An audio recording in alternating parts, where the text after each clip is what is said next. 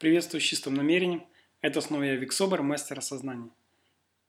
Человек часто подходит к осознанию своих граней.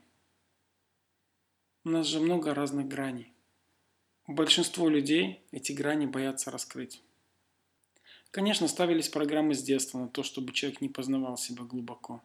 Конечно же, социум, конечно же, религиозные какие-то моменты. Все это в целом тяжелым грузом ложится на человека и не пускает его познавать себя.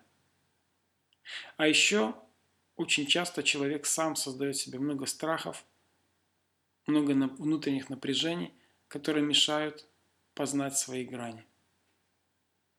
И пока что немногие. Я верю в то, что придет время, когда много людей начнут делать это.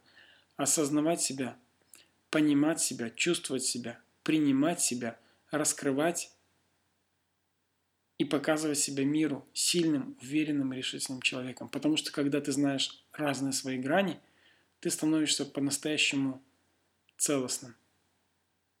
Ведь очень многие люди на сегодняшний день в подсознательном состоянии или, может быть, в осознанном состоянии где-то догадываются, где-то понимают, какие они.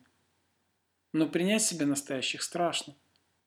И поэтому самый простой способ – спрятать голову в песок, как это делают страусы, и прикинуться, что все, что есть, устраивает.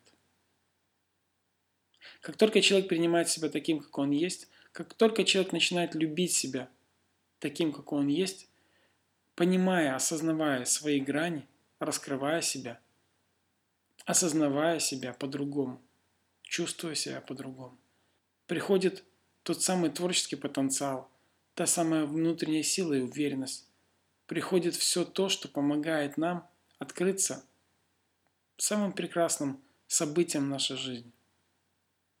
Потому что когда мы говорим, что мы любим и принимаем себя такими, какие мы есть, мы автоматически говорим, что я достоин. Я люблю и принимаю себя таким, какой я есть. Я достоин, я открыт, и я принимаю все самое лучшее в мою жизнь. Вот тогда происходят чудеса, вот тогда происходит радость, наполненность и много всего интересного в жизни. Это был я, Вик Собор, мастер осознания, с наилучшими пожеланиями любви, света и радости. Наполненным счастьем каждому желаю быть. Услышимся, увидимся, поговорим. Пока-пока.